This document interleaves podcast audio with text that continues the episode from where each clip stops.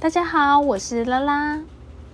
小时候，我们常常写到一个作文题目，是给十年后自己的话。我们都曾经对未来有无限的想象，憧憬着长大之后能够拥有属于自己的舞台。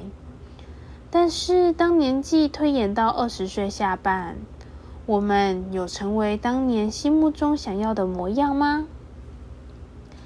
今天这个故事适合给二十七岁的你，也适合给曾经在梦想中迷航与抉择的你。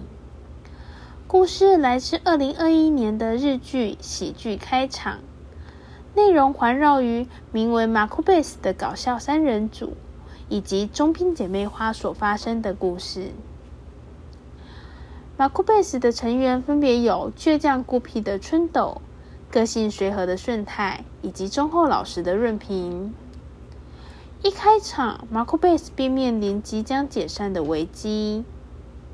全员二十七岁，成团十年之际，马库贝斯作为不红的搞笑团体，在坚持到下一个十年以及及时止损的结束之间摇摆不定。这段期间，他们在常光顾的家庭餐厅意外认识了马库贝斯的粉丝中兵李穗子以及他的妹妹小佑。李穗子在一流的大企业里工作受挫，并且情场失意，转换跑道期间到家庭餐厅打工，意外发现马库贝斯的存在，便一发不可收拾地成为他们的铁粉。妹妹小佑则是在李穗子职场情场失意时候，担起照顾姐姐的责任，并陪伴她走出阴霾。而小佑自己却不知道，他自己也是被困住的人。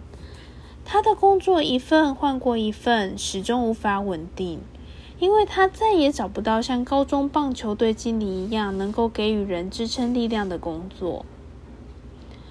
故事的前半部分描绘马库贝斯的摇摆与抉择。如果团体解散，润平将会回到老家继承家业，并预期与稳定交往多年的女友结婚。而顺泰也有熟识的烧烤店老板愿意招募他当员工。作为马库贝斯创作主干的春斗，突然间成为那一个没有退路的人。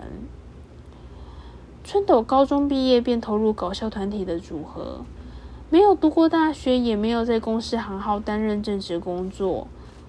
他既想接受团体解散的现实，但又不禁怀疑：难道这十年间的付出都是一场梦，不会留下任何痕迹吗？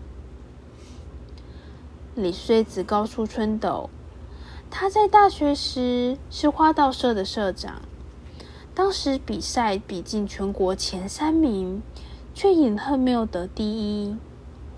当时的自己觉得一切都失败了，一切的努力都白费了。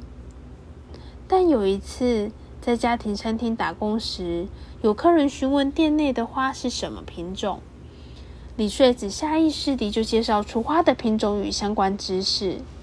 他让客人露出心满意足的微笑离开。这一刻，他才发现，当初学习花道的努力并没有白费。剧中，李穗子告诉春斗，过去的努力会以其他形式获得回报。故事的后半部分，马库贝斯确定解散，便迎来一连串的道别，包含共同的租屋处、十年表演间陪伴他们东奔西跑的车子。以及挖掘马库贝斯的经纪人，还有当初鼓励他们成团的恩师。在马库贝斯最后一场公演前，春斗与顺太到恩师家露天烤肉。恩师的儿子也是马库贝斯的小粉丝。当年幼的男孩得知团体即将解散时，不禁问出：“人是不是不要追梦比较好呢？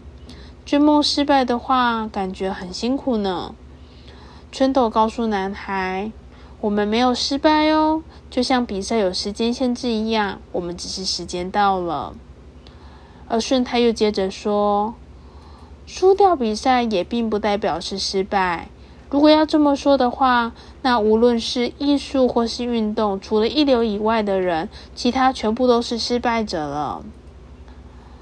这是一群失败的人因为失败而意外相遇的故事。他们为彼此的未来一一找到解套的方案。马库贝斯依然是春斗、顺太、润平努力追寻过梦想的过程。而李穗子也从马库贝斯三人组身上投射出内心想要继续坚持不懈的能量。故事中还有许多人与人之间维系感情的支线情节，包括春斗与哥哥的兄弟情，润平与女友相互支撑的感情，以及顺太与小佑悄悄萌芽的情愫。每一集开头的结尾都有马库贝斯的短句。呼应每一集的故事主线。二十岁下班的我们或许正在迷航，但马库贝斯的故事给予我们重新开始的力量，不是打掉重练的归零，而是在努力活过的痕迹之下，找到踏出新一步的动力。人生的暂停或挫败，也许就不那么可怕。今天推荐大家这个故事，给努力生活的自己。给不安彷徨的自己找到那一个安定前进的力量。邀请大家欣赏这个温暖治愈的小品故事喜剧开场。欢迎订阅我们的频道，我们下次见。